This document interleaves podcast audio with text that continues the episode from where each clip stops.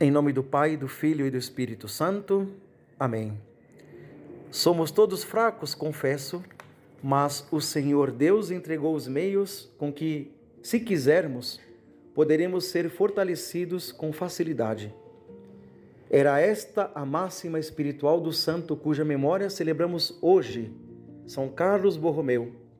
Ele nasceu na Itália em 1538 e desde a infância já mostrava grandes habilidades e inclinação à vida religiosa, inclusive brincando de celebrar missas e construir altares em sua casa. Não se contentava com divertimentos profanos, gostava de, de dedicar tempo à meditação e à oração. Depois de ordenado sacerdote, São Carlos empenhou-se na reorganização da Igreja Católica através dos seus serviços pelo Concílio de Trento foi nomeado arcebispo de Milão com apenas 23 anos de idade.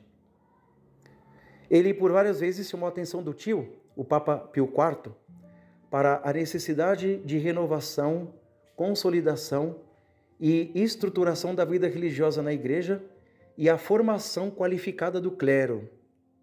Logo que o concílio foi realizado, São Carlos Borromeu desejou ser o primeiro a colocar em prática as ordens apresentadas pela reunião dos bispos, mesmo que estivesse por vezes sendo mal visto pelos seus irmãos. Iniciou seus cuidados pela criação da estrutura dos seminários, sendo ele um dos primeiros a pensar a formação dos futuros padres desta forma. Além disso, além da organização da igreja, dos seminários, ele tinha em mente que a caridade abre os corações das pessoas para a fé e para a religião. Por isso que do dinheiro que lhe correspondia de modo pessoal, reservava para si somente o indispensável para a sobrevivência sua, pois a maior parte ele destinava aos pobres. E tudo o que ele recebia de herança e bens da família, que era uma família nobre, de muito dinheiro, ele acabava por destinar aqueles que não tinham nada. Destacou-se a história de que, quando uma epidemia invadiu Milão, a peste, entre os anos de 1569 e 1570, ele mesmo ia para as ruas para pedir esmolas para os pobres. Nunca desconfiou da providência divina. Isso é maravilhoso, né? Quanto mais a gente doa, mais Deus cuida da gente e, nas maiores dificuldades dessa época, destinou tudo o que possuía àqueles que nada tinham para sobreviver. Não esquecendo certamente, esse é um ponto principal, de dispensar os sacramentos àqueles que precisavam ser alimentados no corpo, mas também na alma.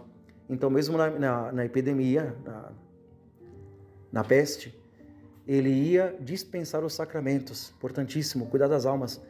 Inclusive, tem um quadro muito lindo dele, uma imagem dele dando a comunhão para as pessoas infectadas, colocando a vida dele em risco. Nós passamos por uma, uma pandemia também agora e muitos sacerdotes foram exemplos, né, nesse sentido de levar também os sacramentos para aqueles que tanto precisavam. Muitos acusaram Carlos por conta de sua atitude de ajuda aos pobres, mas o Papa Gregório XIII reconheceu nele as virtudes de Cristo e o recebeu em Roma com as mais altas distinções. É, isso é lindo porque o governador de Milão fez uma grande guerra contra ele, denegrindo a imagem de São Carlos.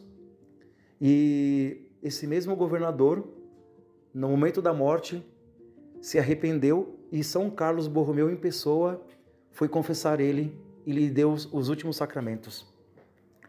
Em outubro de 1584, como era seu costume, ele retirou-se para fazer os exercícios espirituais. Lá ele teve fortes acessos de febre, aos quais não deu importância, porque ele dizia: Um bom pastor de almas deve saber suportar três febres antes de ir para a cama. Os acessos renovaram-se e consumiram as forças do arcebispo. Ao receber os santos sacramentos, ele morreu no dia 3 de novembro de 1584. Suas últimas palavras foram: Eis, Senhor, eu venho, vou já. São Carlos Borromeu tinha apenas 46 anos de idade. Ele foi beatificado em 1602 pelo Papa Clemente VIII e canonizado em 1610 pelo Papa Paulo V. São João Paulo II tinha muita devoção a ele. De fato, o nome de São João Paulo II era Karol Wojtyla, Carlos também. E foi um grande pastor como esse santo padroeiro. Pedimos então hoje a intercessão de São Carlos Borromeu, ele que fez totalmente contrário ao evangelho de hoje. Ele foi o administrador justo das coisas de Deus. Que ele interceda por nós. Ave Maria Puríssima, sem pecado concebida.